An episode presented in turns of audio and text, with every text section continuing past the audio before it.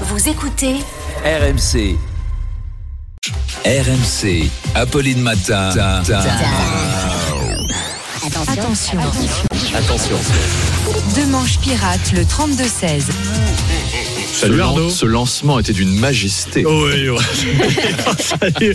Arnaud, ce qui Ça fait réagir, ça va très bien. Ce qui fait réagir ce matin au 32-16, c'est la loi de programmation militaire qui prévoit un budget conséquent à 413 milliards d'euros pour les années 2024 à 2030. Oui, 413 milliards d'euros en plus pour les militaires, mais après tout augmente. hein. Les yaourts, l'huile, les porte-avions. euh.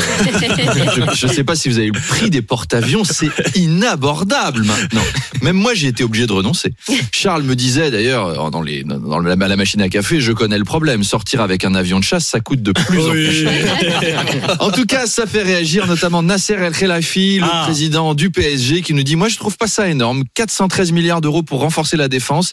Si le PSG veut un jour passer les huitièmes de finale en Ligue des Champions ou même gagner contre Lyon, eh ben, il va falloir au moins ça. Eh ben, quand Au on moins. est un passionné, on ne compte pas. Oui, Charles, je vous gâte hein, ce matin. Oui, c'est journée. ouais.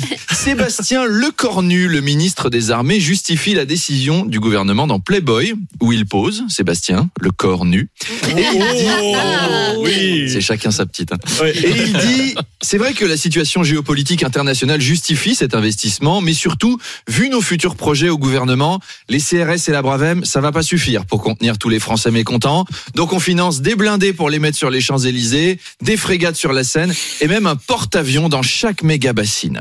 Alors, le ministre a aussi annoncé que l'âge des réservistes de l'armée allait passer à 70 ans et Joseph, 79 ans, de Maubeuge nous dit, c'est pas assez tard! Même moi, je suis prêt à partir combattre. Encore maintenant. Vous savez, nous les vieux, faire la guerre en Ukraine, eh ben, c'est toujours moins cruel que de nous laisser six mois chez Orpea. Comme il a Oh, raison. oui. Allez, à tout à On l'heure. vous retrouve à 8h20 tout à l'heure. Évidemment, Arnaud, on a déjà hâte. Et puis, je vous sens très sensible à cette publication de, de Playboy, Playboy. au- aujourd'hui. Et ben, ne manquez pas les explications de Nicolas Poincaré à 8h10 tout à l'heure. Nicolas nous dira que Playboy et les politiques, c'est une très longue histoire. Vous saurez tout à 8h10 sur RMC.